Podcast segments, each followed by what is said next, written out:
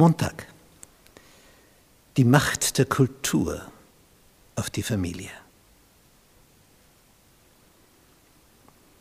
Wir stehen alle in einer bestimmten Region, einer bestimmten Gesellschaft und die prägt uns. Nicht, wenn du nach Japan kommst, du läutest da vor einer Wohnungstür, drinnen ist alles mit Teppichen belegt, und du gehst da mit deinen Schuhen in die Wohnung dieser japanischen Familie, ohne dass du deine Schuhe ausziehst. Das ist eine derartige Beleidigung. Viel Schlimmeres kannst du gar nicht machen. Wenn du das aber von deiner Kultur gewohnt bist, dass du das tust, empfindest du nichts dabei. Kulturen haben gewisse Traditionen entwickelt und die prägen. Ein Moslem würde den Koran, dieses heilige Buch, nie auf den Boden legen. Wenn der sieht, dass ein Christ vor ihm da im Gottesdienst die Bibel auf den Boden legt, der, der ist geschockt, geprägt von seiner Kultur. Und wir tun gut daran, die Bibel nicht auf den Boden zu legen. Weil das eine Ehrfurcht bekundet, wenn du sie nicht so tief lagerst. Jetzt gibt es Gehirnblockaden. Das ist diese Macht der Kultur, der Gesellschaft, die sich auf uns auswirkt. Und wenn wir so Geschichten aus der Bibel betrachten,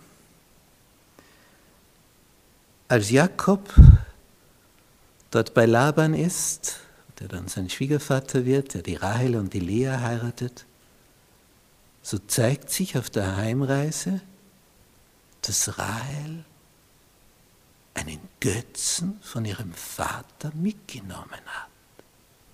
Wieso macht sie das? Und warum ist ihm das so wichtig, dass er dann das ganze Gut von Jakob betastet und überall nachschaut, in jede Tasche, in jeden Sack, ob irgendwo der Götze ist? Das war ihm wichtig. Ein Götze. Dabei waren das Nachkommen von Abraham. Die Umwelt hat ihre Auswirkungen bis hinein in unser tägliches. Nicht oder als Esra da aus dem Perserreich nach Israel zurückkommt, war ja eine 70-jährige Gefangenschaft, dann waren mehrere Rückkehrwellen der Israeliten, der Juden. Und dann stellt Esra fest, der Schriftgelehrte, da haben sie sich vermengt mit Heiraten. Jüdische Männer haben fremde Frauen genommen, nicht einmal die Sprache dann erlernen, die die fremde Religion den Kindern aus dieser Mischehe beibringen, Götzenverehrung und so weiter. Israel ist geschockt die Umwelt hineinwirkt. Und je nachdem, wo wir auf diesem Planeten uns befinden, die eine Kultur empfindet bei diesem und jenem gar nichts Negatives. Und der andere sagt, boah.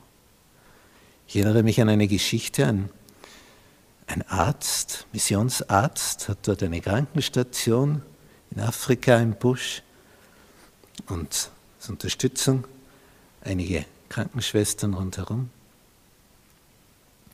So eine kleine Missionskrankenstation. Und der Arzt möchte auch die Umgebung entsprechend auf Jesus aufmerksam machen, redet da mit einem Häuptling und erklärt ihm das Evangelium und sagt, weißt du, das geht nicht, dass du da eins, zwei, drei, vier, fünf Frauen hast. Der Häuptling schaut ihn an und sagt, und du? Ich habe nur eine Frau, sagt der Missionsarzt. So, so. Ich war auf deiner Missionsstation. Ich habe sie alle gesehen, deine Frau. Für den Häuptling war klar, all diese Krankenschwestern, das sind seine Frauen. Und der Arzt sagt, nein, das sind nicht meine Frauen. Ja, ja, braucht nicht weiter reden, ist eh klar, das sind sie. Die Kultur macht es klar. Da kannst du dann reden, was du willst. Das ist der Einfluss. Und es wird nichts dabei empfunden. nichts Negatives. Und wir tun gut daran, uns am Worte Gottes zu prüfen. Bin ich hier irgendwo so selbstverständlich verwurzelt, dass ich gar nicht mehr merke, dass in meiner Kultur etwas ist, was gegen das Wort Gottes ist? Darum brauchen wir die Korrektur vom Worte her.